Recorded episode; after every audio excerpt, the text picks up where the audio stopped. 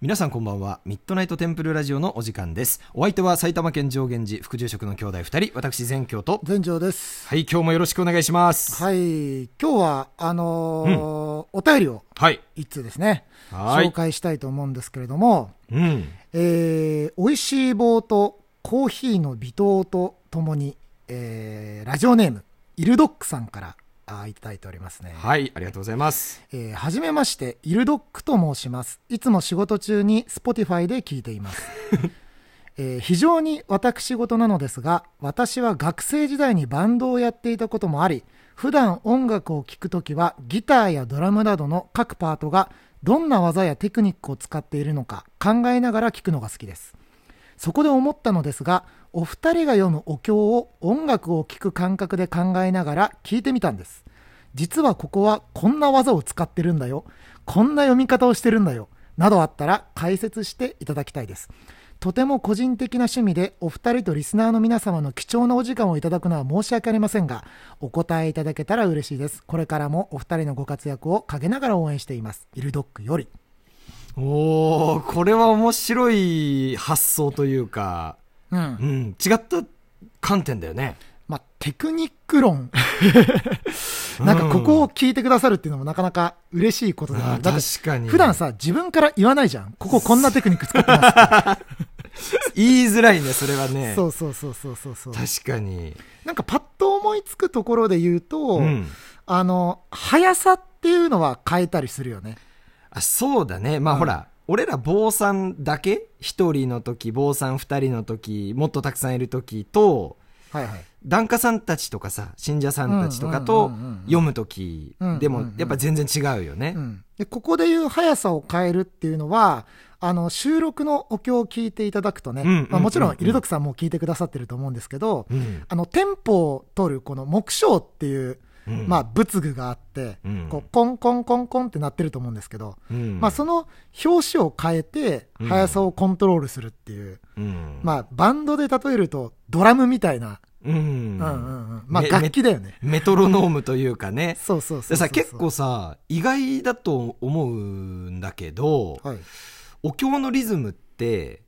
えーその目標が取ってるんだよねそうそうそうそうそうそうそうう。んなんか、それって外から見たらさ意外に思われると思うんだよね、うん声に合わせて叩いてるわけじゃなくて、うんうんうん一応仕組み上は叩いてる音に合わせてその速さで唱え方を変えるっていう、うんあれがまた難しいんですよ、これ。まあ早くなればなるほどねなるほど、なるほどう。んそう。で法事なんかはこう、ゆったりお唱えするじゃない。うん基本的にね、うんうんで、ご祈祷は、まあ、表紙を変えて中拍子っていうものでお唱えしたりすると。うん、うんどんどん速くなりますと。うんうんうんうんでそのさ、速くなる理由っていうのは、まあ、なんだろう、一般的には間を空けない、間を空けない、うんそこに間が入らないっていうような、うんまあそういう言われ方をしたりもしますけどね。うんうんうんうんまあ、目的によって、とにかくその、速さは変えていますよっていうのがまず一つ。うんうん。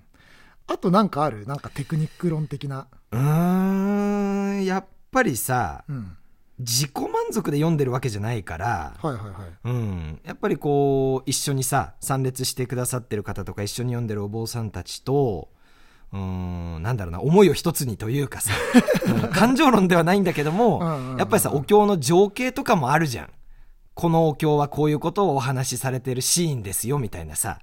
あー、なるほど。でかそういうもカのがさラオケ的なね。うん、そういうものが こう共有できる読み方ってやっぱあると思うんだよね。うんうんううんんだからそういう、なんだろうな、ぼんやりしてる部分だけども、うん。うんテクニックっていうとまたちょっと違うのかもしれないけど、うんうんうんそういうことを心がけてたりもするし、あとはさ、意外と一人で読むときってさ、うん忙しいじゃん。はいはいはいはうい。ん、目標を右手でカンカンカンカンこうたち叩きながらね、うん左手でゴーンって打ちながらさ、うんうんうんうんで、口はお経を読んでたりするわけじゃん。うんうんうんで、さ、結構さ、これ難しいのが、お焼香あったりするじゃん。お証拠ね。うんはいはいはい。法事でもお通夜でも葬儀でもね。うんでお焼香ってさ、うん人によってスピードも違ったりさ、うん1回なのか3回なのかとかさ、うん香炉が何個出てるのかとかさ、うん。まあいろいろあるじゃん、はいはいはい。うん、でそういう時にさやっぱりそのタイミングうん同士っていうぐらいだからさ野球でいうピッチャーだから俺らがやんなきゃ始まらないじゃ、うんうんうんんうん。なんかそのあたりもあるよねああ、そのお証拠を、なんかこれ、俺も確かにテクニック、テクニック小技なんだけど、うん人数が多い時にお焼香をしっかり時間内に収めるために、 あのね、ちょっとテンポ早く唱えるんです、お経。はいはいはいはい。人ってさ、なんかテンポの速い空間に置かれると、うん。キビキビ動くじゃん。はいはいはいはいはいはい。あるね。うん。これマジのテクニックだとうん、思う。うん。 あの、ちょっと昔さ、ガソリンスタンドで、はいはい BGM で F1 の、デレン、デレンって音流したりすると、 みんなテキパキ動くっていうなんか実験があったんだけど、へーまあちょっとそれに近いよね。近い近い近い。うんうんううんんうんうん逆にほら、ゆったりした方がいいところとか、落ち着かなきゃいけないところって、こう、オルゴールのさ、うんうんゆっくりした音楽流れてたりするじゃん。あれの逆ってことね。そうそうそうそうそうそうああ、そういうのあるねだ。速さとあとはまあ強弱かなああ、うん音と声のね。音と声の、うん、山っていうかね、波というか、うん、うん、作ったりするね、そう確かに。お経っていうのはやっぱり音なのでうん。ねイルドックさんはなんかその辺すごい詳しそうなんですけどやっぱり所詮音でで中身お経の中身っていうのはお坊さんはもちろん分かってるから、うん。お経のその情景を思い浮かべながらうんお経を読うんむ読みますとえただ聞いてる人って多分そこまで細かいこと分かんないと思うんですようんでただそのうんうん意味がわからないけどもじゃあ耳に入った時になぜき心地よく聞こえるのかというとうんそこはやっぱりちょっと意識していて、うんうんあの心地のいい波っていうのかな、うんなんか俺の中であってうでんこれはお経が早くても遅くてもどっちも波をつけるようにしてるんだよね、うんうんうんうんで盛り上がるところって言ったらおかしいけどさ、まあ、あるあね。のお経にもさサビみたいなとこあるじゃんサビみたサいなとこねビあるじゃん、そうはいはいはいサビのところはちょっとこうあの波を強くしてみたりさ、うんうんううんんうん。あのさざ、なんなん、こう、海のさ、海辺を思い浮かべてもらうと分かるんだけど、こう、波が、大きな波が来るみたいな。うん。そうそうそうそう。まあね、あるね、それ。うんあ、あとこれ押し寄させる、テクニックで言うとさ、あんまり目に見えないというか、ほううまくいったら、皆さんは絶対気づかないんだけど、うん。息継ぎあ、がさ、息継ぎね。あのーはいはいラジオでもあさ、る中拍子のある早お経を出してるじゃ。うんうんうんうんうんんあれさ、二人で読んでてさ、うん同時に息継ぎしちゃったらさ、あ、それあるわや。っぱお経が止まっちゃうじゃん、一瞬。そうそうそうだかそう。らそれ、を止めないように、うん。例えば兄貴とだったらさ、兄貴が息継ぎしたら、ちょっと経って俺が息継ぎして、でで、また兄貴の息継ぎが来て、俺が来て、みたいな。なのをさ、気をつけたり、まあ、万が一息継ぎでこう、被っちゃいそうだったら、その間に目標の音をちょっと強くして、ううんんうん。なんかこう、途切れてないように聞いてもらうあれたまにさ、ちょっと、俺息継ぎしたいんだけど、 早くお前、どうぞ、先にどうぞ、みたいな。ちょっとお見あるあるあ合るい、お見合いするで、あ早く、るある早く息継ぎして、みたいな。るあるあるあーみたいな 感じの時 あるね。だからそれってさ、うまくいっちゃえば誰も気づかないんだよね。そうそうそうそう、ううんまくいくのが当たり前みたいなところあるから。ううんんううんうんんで、それが聞き心地とかにもつながってたりするんだろうね。うんううんん。うんだから見えないテクニックで言うと結構息継ぎ大事じゃない大事だね。ううんん、実際さ、あの、中拍子の収録も、 うん収録配信ね、してるけども、あれさ、なんか、3テイクぐらいしたよね。あしのたねい息が合っちゃって。